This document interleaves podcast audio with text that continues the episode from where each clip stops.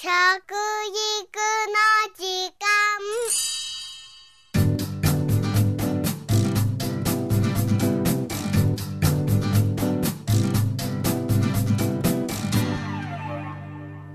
服部幸男です。食育の時間ポッドキャスト。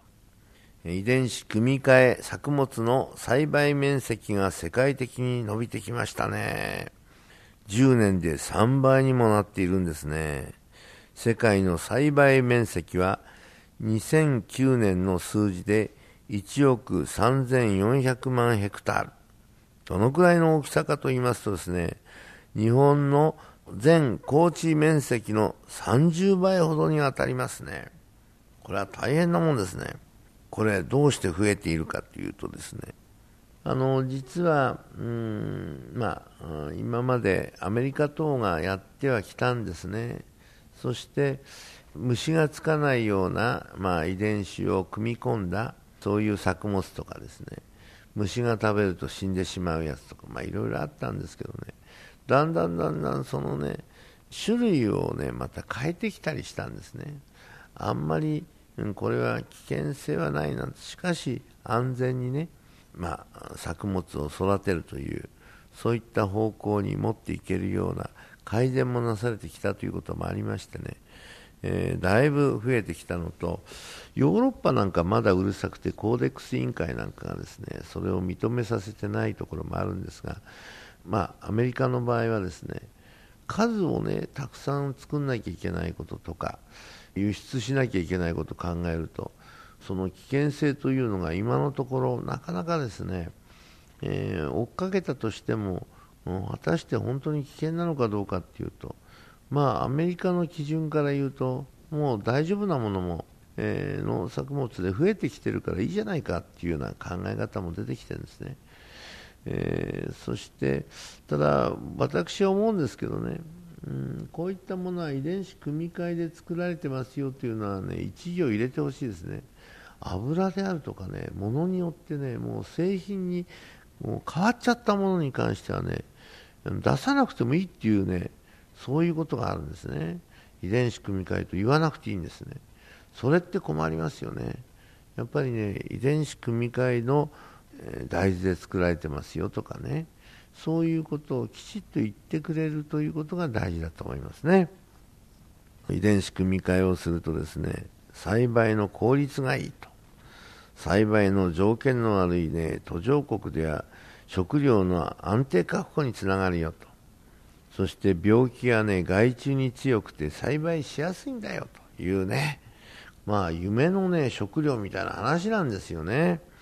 まあですけど、あと20年後、35年後に、あれはやっぱりダメだったって言われるかもしれないね。その辺がね、今のところはまあ大丈夫であろうということだと思います。日本では遺伝子組み換えの作物、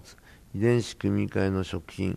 これはね、悪いイメージの方が大きいんですけどね、実はこの先の食料問題を考えると、危険性ばかりが指摘されていられないんですね。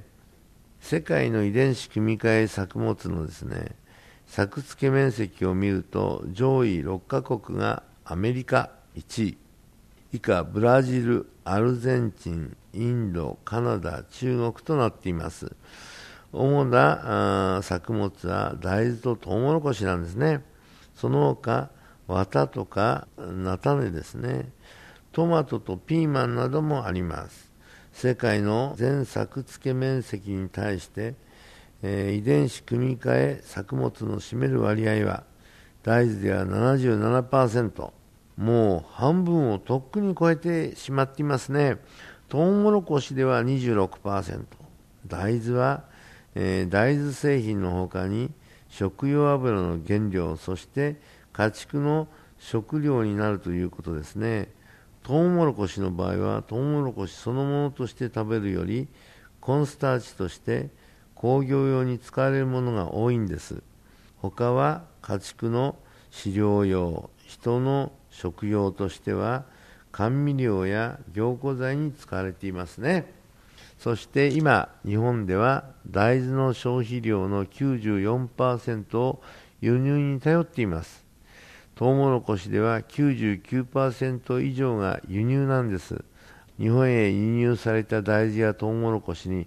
えー、そのようなものが混じっている可能性は否定できないんです今のところ日本ではまだ一部の試験栽培を除いてですね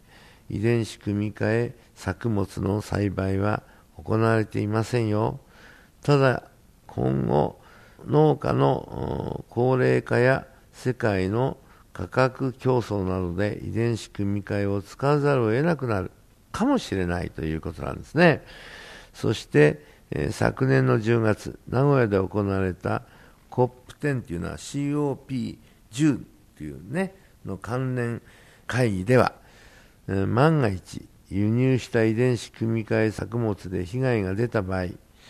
開発や輸入に関した企業などがですね、その保証をしなければならないという国際ルールが決定いたしましたよ。日本の食品表示では遺伝子組み換えの表示が義務付けられていますね。ただ、油や、ね、醤油など製造の過程で組み込まれたものや遺伝子を組み換えたタンパク質が検査で検出されない場合は表示は義務付けられていないんですよね。また、原料の重さの重い順3つ以内で原料の5%以上に当たらないものは表示が省略できるということになってますね。